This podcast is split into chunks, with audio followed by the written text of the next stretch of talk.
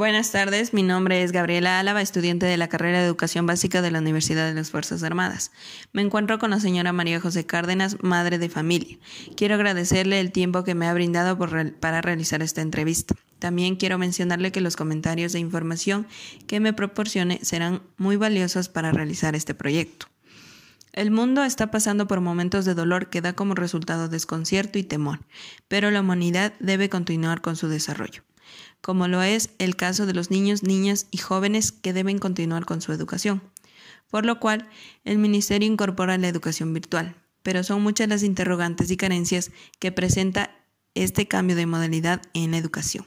Mi estimada, ¿cómo ha cambiado en su vida la modalidad de educación que se insertó por la pandemia?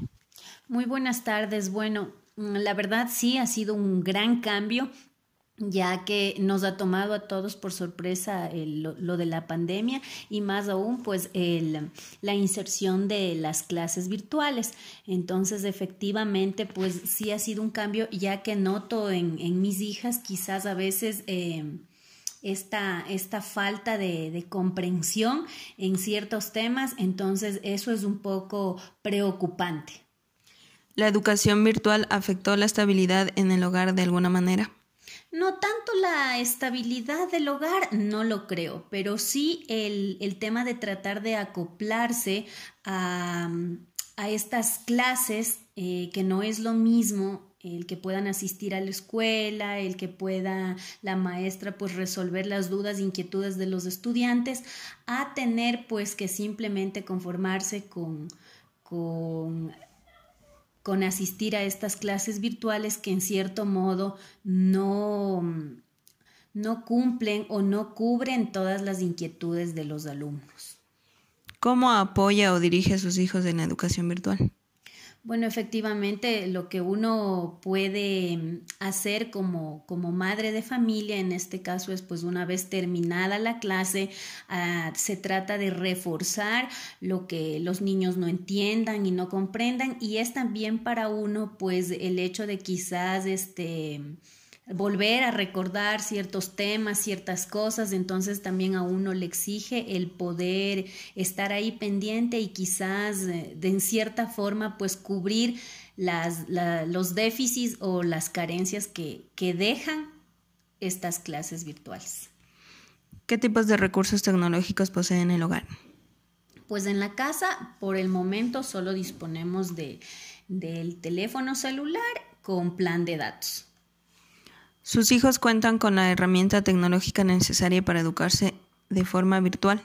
Como lo mencioné anteriormente, solo disponemos del celular, razón por la cual sí se dificulta, porque no es lo mismo un quizás el poseer un, aparato electrónico, en este caso sería una computadora, un, un, servicio de internet, entonces sí se dificulta un poco el tema de las clases.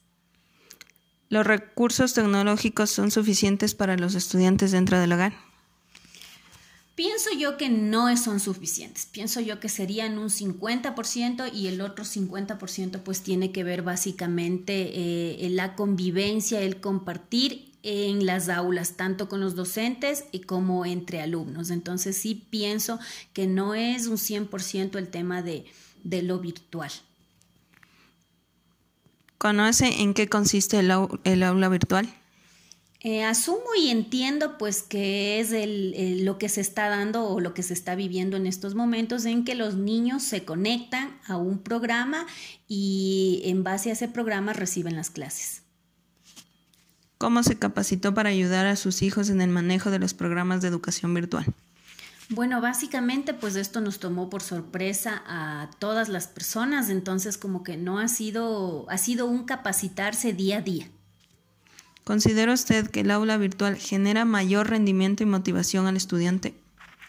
No, yo diría que no. Eh, no consideraría que, que, que, es así. Pienso yo que no es lo mismo que en las aulas las maestras motiven eh, de forma presencial a los alumnos para que puedan adquirir nuevos conocimientos a que simplemente sea por, por una computadora que se puedan ver, entonces pienso yo que no es lo mismo.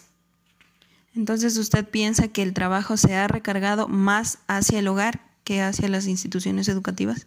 Sí, pienso yo que sí, porque básicamente uno tiene que complementar los, um, las, um, las carencias que los niños, que más bien dicho, que dejan estas clases virtuales. No es lo mismo, insisto, eh, el estar en un aula, compartir con la maestra y el poder este, preguntarle muchas veces lo que no se entienda, a que cumplir un horario en el cual termina la clase y si entendieron bien y si no también, entonces es para uno el, ese trabajo de reforzar lo que los hijos no entienden.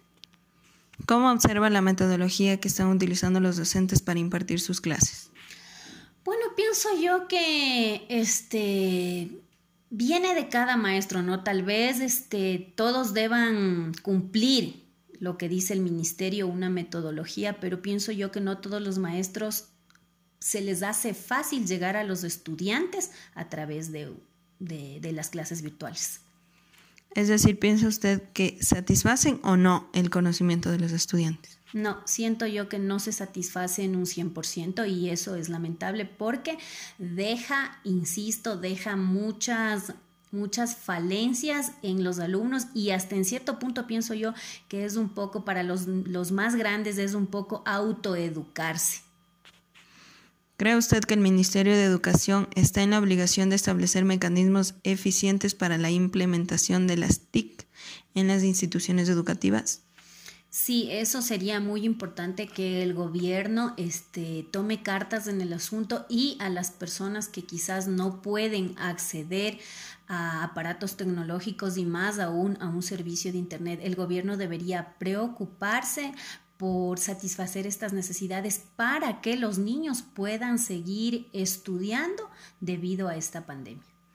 ¿Qué opinaría usted si se llega a tomar la decisión de dejar como primera educación la educación virtual? No, pienso yo que eso sería un error básicamente. No estoy de acuerdo. Pienso que ahorita se maneja esta, esta situación debido a a este, tema de la pandemia, pero considero yo que no sería la mejor herramienta ni el mejor mecanismo que los niños se eduquen de esta forma, debido a las carencias y a las falencias que existen. Si, si quizás se, se, lograra mejorar ciertas, ciertas falencias que hay, pero ni aún así considero que sería la mejor herramienta que se, que se mantenga este sistema. Es decir, que usted piensa que el tiempo que se dictan estas clases virtuales es muy corto. Claro, efectivamente así es. Y aparte de lo que es corto, a veces también hay falencias con los servicios de Internet. Entonces, a veces este tema de la conexión también es muy importante. Entonces, no es lo mismo, insisto, no es lo mismo y, y no estoy tan de acuerdo. Muchas gracias. Muchas gracias también.